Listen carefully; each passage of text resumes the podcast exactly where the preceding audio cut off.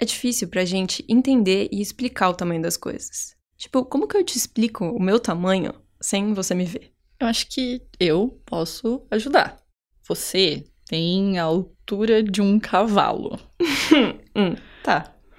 Faz sentido. Mas assim, acho que não é à toa que o primeiro exemplo que veio na minha cabeça é de um animal que a gente vê e todo mundo conhece, a gente sabe mais ou menos o tamanho, consegue até desenhar, se você for bom em desenho, que não é o meu caso. Mas eu não sou muito grande. Eu tenho 1,65 de altura. E é fácil entender o tamanho de uma coisa que você conseguiria enxergar inteira de uma vez só.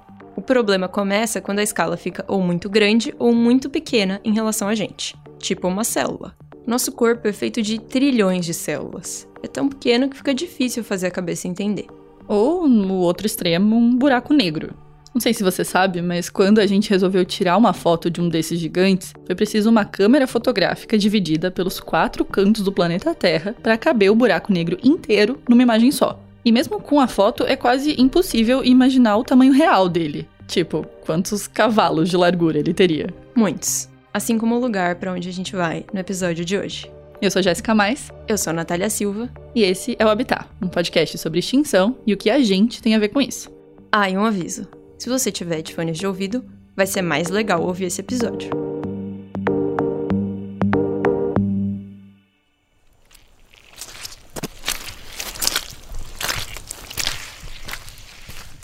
Mesmo que você nunca tenha pisado na Amazônia, ela deve morar em algum lugar da sua cabeça. Alguma ideia você tem. Ou acha que é muito longe, ou acha que é muito grande, ou acha que é muito hostil, mas elas são só isso ideias. É, isso é uma das primeiras coisas que, a gente, o pessoal me pergunta, o que, que é a Amazônia? Eu falo, cara, eu, eu já tive em muitos lugares da Amazônia, e a primeira coisa que a gente tem que fazer é mudar o conceito do que a gente enxerga como Amazônia. Esse é o Pedro Peloso. Ele é biólogo e pesquisador da Universidade Federal do Pará. Porque a Amazônia é muito, muito, muito diversa. Não é um tipo um, uma floresta verde homogênea cortada por rios. É muito, muito, muito diversa. Então, assim. A gente encontrou o Pedro em Belém e ele nos levou para o meio da maior floresta tropical do mundo. Nós estamos no Guma. É um parque ecológico. É uma floresta amazônica típica de, de, de terra firme no município de Santa Bárbara do Pará. Lá, como você deve imaginar, a gente estava cercada de árvores. Árvore pequena, árvore média, árvore muito grande. E por mais que a gente tivesse ao ar livre, parecia que era um lugar fechado. O ar estava abafado, a luz não entrava direito. E o cheiro? Como é que era o cheiro? Era uma mistura de madeira, terra e folha molhado, tudo meio fermentado assim. Meio azedo. Meio azedo. E era um cheiro que grudava em tudo. Então, todas as nossas roupas, todas as nossas coisas ficaram com esse cheiro de Amazônia. Sabe quando você deixa uma garrafa fechada muito tempo e você abre e tem um cheiro estranho? Era esse cheiro. É um cheiro meio verde. Meio molhado. Sei lá.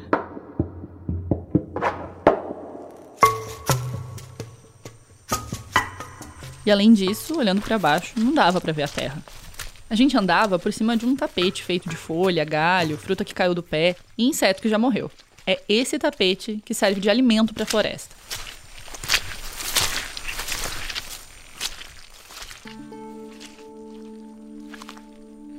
O Pedro viaja ao Brasil atrás de anfíbios ameaçados de extinção. E Santa Bárbara do Pará, que fica a uma hora e meia de Belém, é a casa de uma salamandra que corre o risco de sumir. Aqui, nessa localidade onde nós estamos, só tem uma espécie que é a Bolitoglossa paraensis, que é a salamandra do Pará. Aqui só tem uma mesmo. Talvez você nem soubesse que existem salamandras no Brasil. A gente não sabia. Quando Pedro entrou na faculdade, ele também não sabia. Mas são pelo menos quatro espécies no total. Elas são primas dos sapos, rãs e pererecas, mas por causa do rabo e do corpo comprido, elas têm mais cara de lagartixa. A salamandra do Pará é bem pequena, do tipo de coisa que não dá para ver se a gente não souber para onde olhar.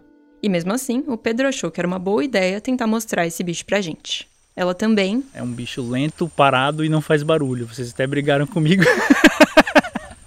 que vocês precisavam de sons e tal, mas realmente é um, é um, é um, é um animal bem, bem paradão, assim. E nessa hora, a gente tava com o Pedro na floresta de dia. Só que pra achar a salamandra, a gente ia ter que ir pra mata à noite.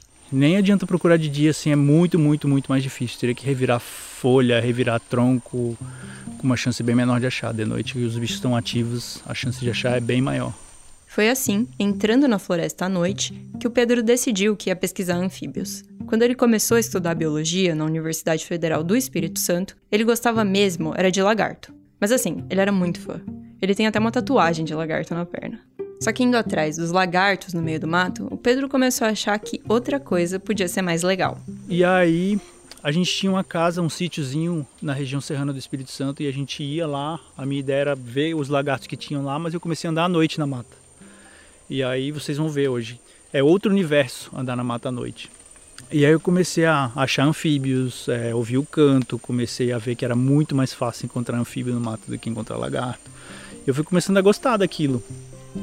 Mas ele não deixou de gostar de bichos que são difíceis de achar. Tipo um anfíbio bem pequenininho, que não faz barulho, que nem a salamandra. E não qualquer salamandra. A salamandra do Pará está no livro vermelho do ICMBio, que é uma lista das espécies que estão ameaçadas de extinção. O ICMBio é o Instituto Chico Mendes de Conservação da Biodiversidade. Para fazer a lista mais recente, que saiu em 2018, os cientistas avaliaram mais de 12 mil espécies. No fim das contas, um pouco mais de mil correm o risco de sumir, e elas são distribuídas em três categorias: vulnerável, em perigo e criticamente em perigo, que é a pior de todas. A salamandra do Pará está ali no meio do caminho, ela está em perigo, o que significa que ela pode desaparecer em 20 anos. A chance é de 20%. E na prática, o que, que significa é, para uma espécie estar tá na lista de espécies ameaçadas de extinção, do ICMBio especificamente? Então, é,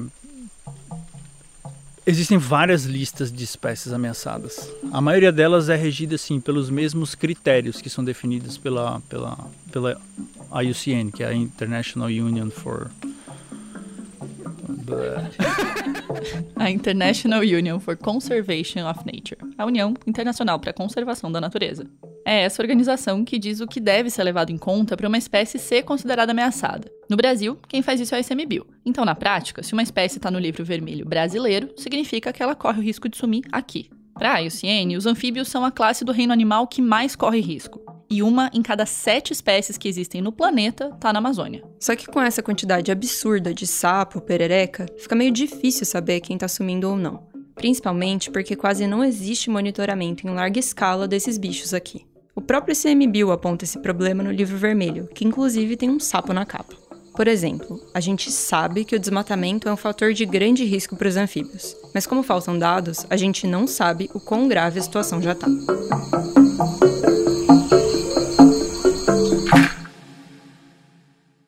Antes da gente ir para a Amazônia, a gente tinha uma ideia de como podia ser. Pensando em tudo que a gente já tinha ouvido falar sobre a floresta, né? Muito mato, muito bicho, muito quente, muito úmido. E de fato, muito mato, quente, úmido. Mas o que a gente imaginou não chegou nem perto do tanto de bicho que tinha lá. Muito menos do tanto de sapo. Do lado da casa em que a gente ficou tinha um laguinho. Assim que começou a escurecer, o barulho que a gente ouvia era esse.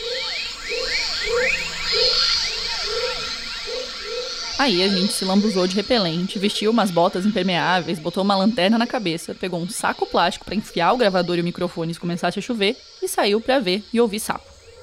E parece, a sensação é que a gente está sentado na plateia de um teatro e que a floresta é um palco, assim, sabe? Porque cada lado para o qual você vira o seu ouvido tem um barulho diferente. E se você parar para prestar atenção, você vai descobrir que tem alguma coisa nova ali. Então você olha para cima e aí você escuta o barulho de um pássaro. Você vira para o lado, para onde está o fragmento da floresta que a gente vai entrar, e aí é um som quase indistinguível de sapo. Tem muito, muito, muito sapo.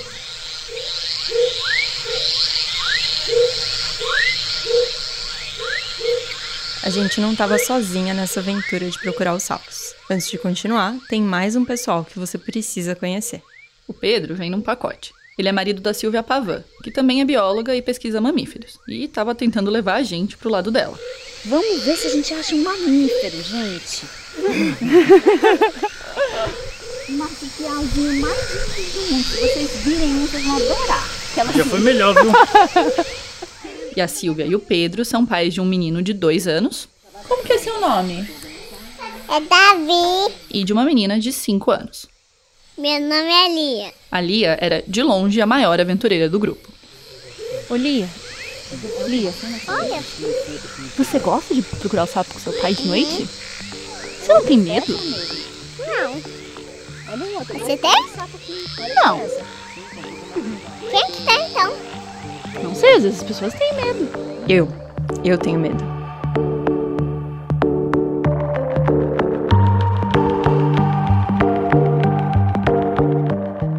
A gente já tinha entrado na floresta com Pedro de manhã.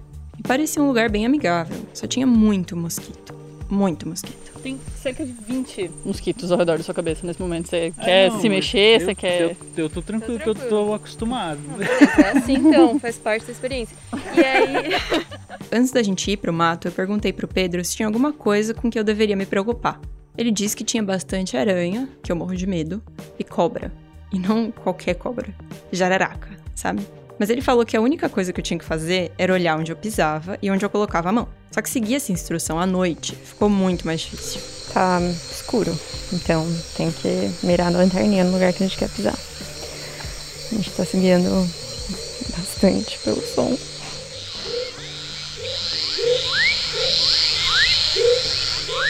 Na hora que os sapos cantam juntos, eles ficam parecendo uma orquestra mesmo. Mas se você prestar atenção, dá pra perceber que tem vários sons diferentes no meio dessa sinfonia.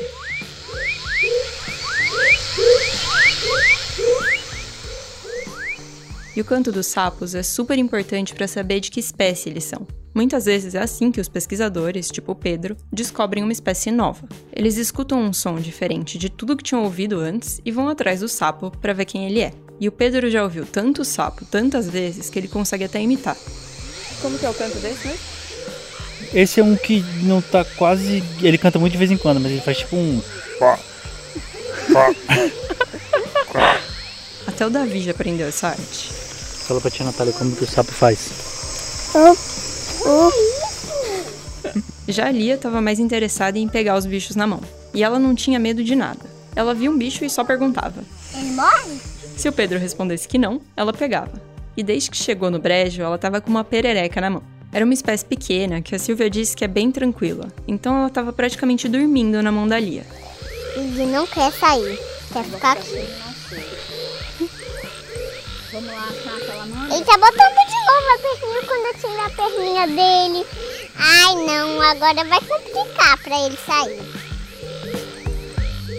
Lia, vamos fazer o seguinte: aí bota o bichinho aí pra gente ir lá procurar a salamandra, pode ser? A gente não pode levar ele pra floresta que ele mora aqui fora, ele mora na lagoa. E a gente vai procurar bicho de floresta agora. É isso. Finalmente estava chegando o momento de ver o bicho que fez a gente atravessar o país. Uma salamandra bem pequena que mora numa floresta bem grande. Pelo menos a gente sabia que estava na casa dela. A salamandra do Pará é endêmica, ou seja, ela só é encontrada na região de Belém. E por isso, qualquer coisa que acontece ali afeta a espécie diretamente. E o que que causa, o que que tem causado essa perda de habitat dessa salamandra? Desmatamento ilegal à torta e à direita, basicamente. Desmatamento. Principalmente porque ela está no que a gente chama do, do centro de endemismo do, de Belém, né? Que é, que é uma, uma, uma área onde tem bastante endemismo e várias espécies que só ocorrem aqui. E é uma das áreas mais detonadas da Amazônia, assim. Vocês viram de Belém para cá o quão pouco de, de floresta em pé tem, né? É, o que a gente viu no caminho de Belém até Santa Bárbara foram fábricas, uns bairros pequenos na margem da estrada e muita plantação de palmeira, que é usada para fazer óleo de dendê. Era fácil esquecer que ali era para ter uma floresta. E o caminho da estrada é também o caminho do desmatamento. Você abriu uma estrada, você condenou uma boa parte da floresta, porque se abre estrada, você chega caminhão para desmatar, você chega novas, novos assentamentos de, de, de, comunidades na beira dessa estrada e aí abre o que a gente chama de espinha de peixe, que também é facílimo de ver em imagem de satélite. Abriu a estrada, já era. Olhando o mapa de Santa Bárbara, dá para ver a rodovia que a gente usou para chegar lá e várias estradinhas dos dois lados cortando a mata. Então, assim, a Amazônia precisa de progresso, precisa de desenvolvimento? Precisa, mas a gente precisa de progresso e desenvolvimento nas áreas que já estão desmatadas. A gente não precisa desmatar, continuar desmatando áreas que poderiam estar muito melhor preservadas sem uma estrada, por exemplo. Para mim, estrada é um dos não a pior praga, mas assim é um dos maiores catalisadores assim de, de, de desmatamento na Amazônia, a construção de estrada. Para o resto do Brasil, a Amazônia sempre foi um território a ser explorado. Teve o ciclo do ouro, o da borracha e até do açaí. Só que de uns tempos para cá, a coisa piorou. Desde 2014, a degradação só cresce. E ela deu um salto depois que o presidente Jair Bolsonaro assumiu. De agosto de 2018 a julho de 2019, a taxa de desmatamento subiu 34%. Só que a destruição da Amazônia é uma coisa difícil de dimensionar. Aí é assim que a gente acaba usando unidades de medida meio aleatórias, tipo um campo de futebol, que eu aposto que você já ouviu várias vezes em notícias de desmatamento. Por exemplo, do meio de 2019 ao meio de 2020, a cada minuto foram desmatados três campos de futebol da Amazônia. Num ano, isso dá mais de 11 mil quilômetros quadrados. Enquanto isso acontecia, o que era dito por quem decide a política ambiental brasileira, que já foi referência, era isso aqui. Então, para isso precisa ter um esforço nosso aqui, enquanto estamos nesse momento de tranquilidade no aspecto de cobertura de imprensa, porque só fala de Covid, e ir passando a boiada, e mudando todo o regramento, e simplificando normas. Então, essa turma xiita ambiental, xiita ambiental, os baluartes do atraso no Brasil, que a imprensa gosta muito de defender essa turma, né? É a região mais rica do Brasil, a região mais rica em termos de recursos naturais, ouro, diamante, cassiterita, recursos florestais, biodiversidade, água doce, tudo tem na Amazônia. Achavam que estava tratando com governos anteriores, que após reuniões como essa vinham para cá e demarcavam dezenas de áreas indígenas, demarcavam quilombolas, ampliavam a área de proteção, ou seja, dificultavam cada vez mais o nosso progresso aqui no Brasil. É, existe um discurso de que o Brasil só vai crescer e só vai melhorar com o progresso. E o que, que é o progresso? É exportar mais soja para poder ter mais dinheiro. Tem que, tem que ter outra maneira de, de sobreviver. Na minha visão, essa, essa, essa conta não bate assim. Você fala, ah, a gente vai viver de, de, de explorar recursos naturais. Beleza, até quando? Tá certo que o Brasil tem vivido assim desde sempre. O Brasil sempre foi uma economia baseada na exploração de, de, de commodity e tal, mas isso não é sustentável. E hoje em dia o discurso é esse. Ou você quer que o Brasil cresça, ou você quer mexer com conservação. Não existe, não existe um meio termo, não existe um plano para pensar num, num, num, modo de vida sustentável, para usar a palavra da moda, né? Para o Pedro, esse meio termo pode ser, por exemplo, aproveitar melhor as áreas que já foram desmatadas. Isso porque, segundo o IBGE, no Brasil a gente tem uma cabeça de gado por hectare de pasto. Isso mesmo, um boi para cada 10 mil metros quadrados. É tipo você morar sozinho num quarteirão. Só que tem muito boi no Brasil. Aliás, tem mais boi do que gente. São 215 milhões de cabeças de gado e 213 milhões de brasileiros. E para abrir espaço para tanto pasto, e para outras coisas também, tipo soja e cana-de-açúcar, a agropecuária vai comendo a floresta amazônica pelas bordas. É o chamado Arco do Desmatamento, um território que vai do oeste do Maranhão até o Acre. É como se fosse um sorriso meio sarcástico cortando o país. Esse arco começou a ser desenhado na década de 60, com a criação das rodovias que ligam Belém a Brasília e Cuiabá a Porto Velho. A região concentra quase 75% do desmatamento da Amazônia o sul do Pará ele, ele, seria mais ou menos o epicentro ali do, do, do que eu chamo de arco de desmatamento. E, e, é uma região que me preocupa bastante porque ali a gente tem várias zonas assim de, de, onde é pouco conhecida a biodiversidade e existem espécies que estão sendo descritas ainda. Então é uma região que a gente sabe pouco e é uma região onde a floresta está sendo muito destruída muito rápido. Eu consigo hoje sobrevoar uma, uma, uma terra indígena, por exemplo, e ver que exatamente onde está o limite dessa terra indígena, de um lado eu tenho a floresta, onde está a terra indígena protegida, e do outro lado está completamente destruído. Isso eu consigo ver. Qual que é a diferença para você ver essas coisas, ver a diferença que isso faz é, no seu trabalho, no, na forma como você atua? Eu não sei, talvez seja até um pouco egoísta da minha parte, assim, falar, ah, eu preciso ver para poder entender, para poder ter gana de mexer, mas é porque, assim, a Amazônia é, é, é, enorme, cara. A gente tá lutando uma luta, assim, que é uma guerra grande e os soldados são muito poucos. Então, assim, é um pouco frustrante, assim, trabalhar com conservação, na verdade, no Brasil, porque a gente tá praticamente lutando uma, uma, uma guerra que a gente sabe que a gente vai perder, porque a, a gente tá lutando com, com muita grana. Você vai quanto de dinheiro está sendo investido em pesquisa e em conservação e quanto de dinheiro está sendo investido em, em, melhoria de soja e expansão da, da fronteira agropecuária. É, um exemplo que eu sempre dou em palestras e que chama atenção é eu pergunto para as pessoas o que, que, é que passa no intervalo, na, na, Globo, entre o Jornal Nacional e a novela, que é o horário mais assistido da televisão. Agro é pop, agro é tudo. Como que a gente vai competir com isso, cara? Não tem, é muito difícil, é muito difícil. Então, assim, qualquer ganhozinho na conservação é muito grande, assim, é, é importante pra gente, mas é difícil. É uma luta que, se pensar nisso o tempo inteiro assim, é punk. que hoje a gente chama de Amazônia é 80% do que já existiu. O que parece ser uma boa notícia, mas não é.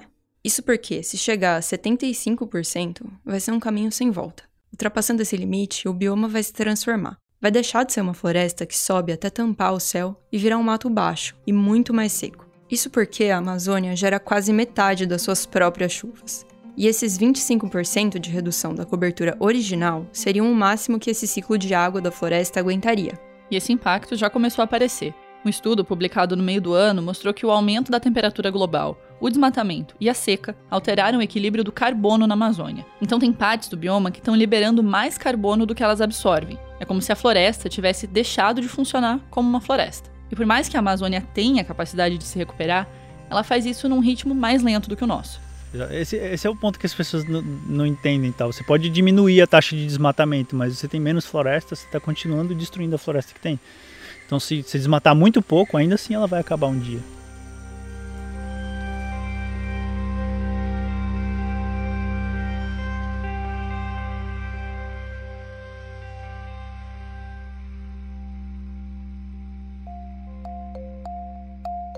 O Habitat é um podcast da Folha com apoio do Instituto Serra Pilheira, que fomenta a pesquisa e a divulgação científica no Brasil.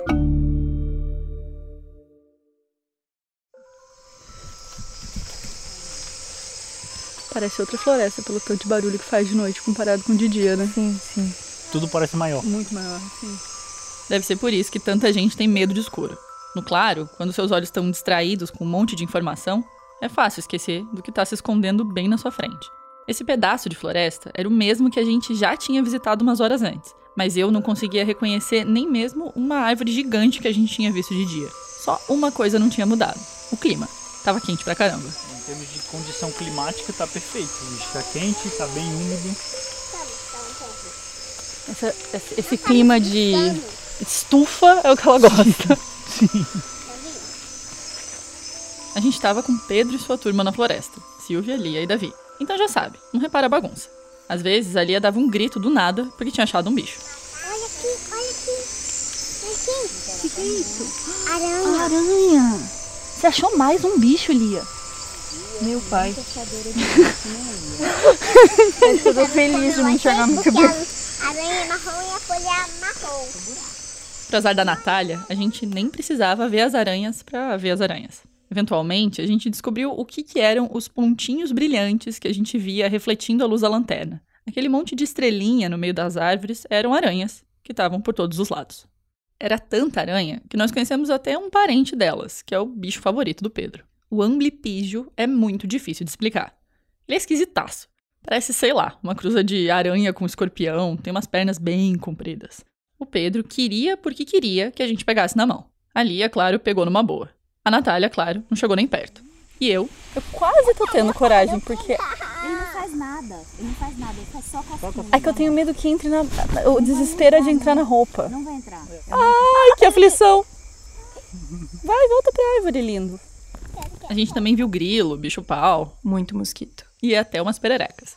Mas achar a salamandra É, é difícil achar a primeira, depois que achar uma, acha várias. Elas ficam perto uma da outra? Ou só uma questão de olho mesmo? Não, acho que é uma questão de criar suspense. é que achar um bicho específico numa floresta desse tamanho é tipo encontrar uma agulha no palheiro. Tem que ter olho treinado.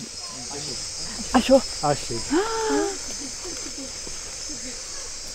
Ai, que amor. Pegar. Agora você quer pegar, né? Agora você não quer ir pra casa não, né, Davi? Eu quero pegar. Que bicho que é aquele ali, Davi? Que alívio, viu? Vocês Nossa, estavam tá me livre pressionando já. Mas foi muito rápido que você achou. Tem nem meia hora que a gente tá aqui dentro. Pode pegar, Pedro?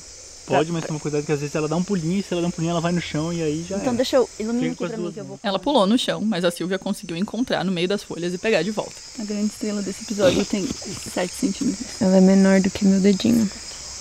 Ela é bem pequenininha. Aí, na hora de pegar o bichinho bonitinho, o medo da Natália sumiu. Você quer pegar a salamandra? Eu quero. Maior bonitinha.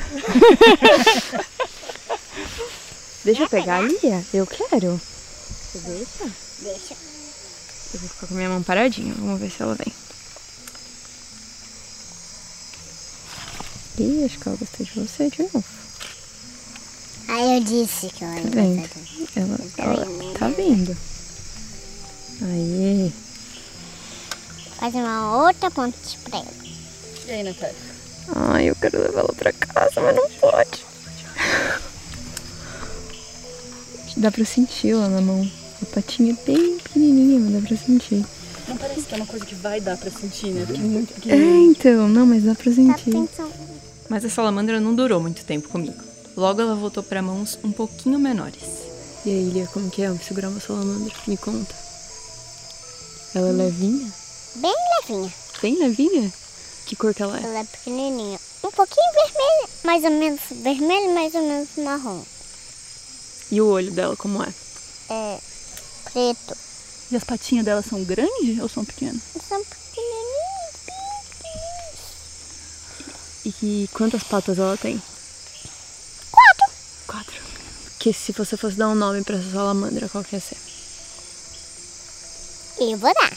Então dá. Vou dar Maria. Como? Não, Maria Fufu. Não. Não, só Maria. Maria? Maria. Tá. Acho que ela quer ir pra folha que ela tava. Vamos devolver ela na folha? Vai lá, Maria. Vamos, Maria, minha filha. Acabou as férias. Bora, amiga. Que isso? Bora, lentinha. Não vou dar mais de Marinha. Como, como ela anda muito devagar, vou chamar, vou chamar o nome dela de Lentinha. Maria Lentinha. Não, o nome dela é Lentinha. Só Lentinha. É. Agora vocês podem dizer que são uma das poucas pessoas no mundo que já viram essa salamandra, essa espécie. Não deve ter 100 pessoas no mundo que viram essa espécie. A Lia é provavelmente a que mais pegou na mão. Sim. A Lia não sabe, mas pode ser que quando ela tiver a minha idade, esse bicho que ela segurou seja tipo um mamute. Uma coisa que passou pela Terra e sumiu. Como a gente falou no primeiro episódio, o planeta passou por cinco extinções em massa até agora. O que significa que muitos seres vivos diferentes deixaram de existir num tempo relativamente curto. Mas quando eu digo relativamente curto, ainda assim eu tô falando de milhares de anos. A primeira dessas extinções em massa aconteceu quando o planeta era muito diferente do que é hoje entre 455 e 430 milhões de anos atrás. A maior parte da vida estava concentrada no mar, e era água para tudo que é lado. Quem estava no topo da cadeia alimentar eram grandes organismos invertebrados, parentes do polvo e da lula que a gente conhece hoje. Só que aí rolou uma grande mudança climática, a Terra esfriou, e aqueles seres que estavam acostumados com o calorzinho não resistiram a essa glaciação. Além disso, não muito tempo depois, os níveis de oxigênio dos oceanos caem muito, e aí é a vez das espécies morrerem por falta de ar. Esses dois eventos fizeram com que quase 85% da vida marinha desaparecesse. Você deve ter reparado que a gente não explicou o motivo dessas mudanças climáticas terem acontecido. É que ninguém sabe muito bem o porquê, mesmo com muitos estudos dedicados a isso. Então imagina o tanto de coisa que pode estar sumindo para sempre do planeta enquanto a gente não presta atenção. E por mais que essa altura a ideia de extinção não seja uma coisa estranha, a gente não pensa que vai testemunhar isso, como pode acontecer com a salamandra do Pará. Na volta para casa já tava todo mundo meio cansado. Eu tava andando com a Lia na beira da estrada procurando outros bichos e ela tava tentando me assustar dizendo que tinha uma sucuri por ali. Mas não tinha. Eu chequei. Eu e o Pedro estávamos atrás de um passarinho. Um bacural. Não, não é por causa do filme. Bacural era meu apelido quando eu era criança, porque eu não gostava muito de dormir e ficava subiando à noite, tipo um bacural, que é um pássaro noturno. O Pedro estava procurando no chão, onde ele costuma ficar, mas em vez de achar um passarinho, ele achou outro sapo. Tem uma sacolinha aí? O que, que você pegou? Eu peguei um sapo que eu acredito que seja o mesmo sapo que o pessoal que fez pesquisa aqui um mês, dois meses atrás pegou e eles estão achando que é um registro novo para essa região, que não tem. E aí eu vou chegar ali, vou fotografar e vou, vou confirmar se é o mesmo bicho ou não. Você vai tirar foto do sapo e depois soltar aí, tá bom? Tá. Porque ele tem família, né? É. Aí tem que morar com a família dele. Dá pra dizer que a nossa missão foi cumprida. Não só a gente achou a salamandra que foi tão longe procurar, mas também parece que esbarrou num pedacinho de conhecimento científico. A impressão que fica é que a Amazônia é mesmo um território a ser explorado, mas não colocando a mata abaixo. e sim olhando com cuidado para ela. É impossível imaginar o Brasil sem a Amazônia. Que não só a floresta pode sumir, mas tudo que vive ali dentro. Inclusive coisas que a gente nem conhece e vão acabar assim, anônimas. Porque a vida na Amazônia não é só uma árvore do tamanho de um prédio. Ela é também o cogumelo que a gente quase pisa em cima, ou uma salamandra escondida numa folha seca.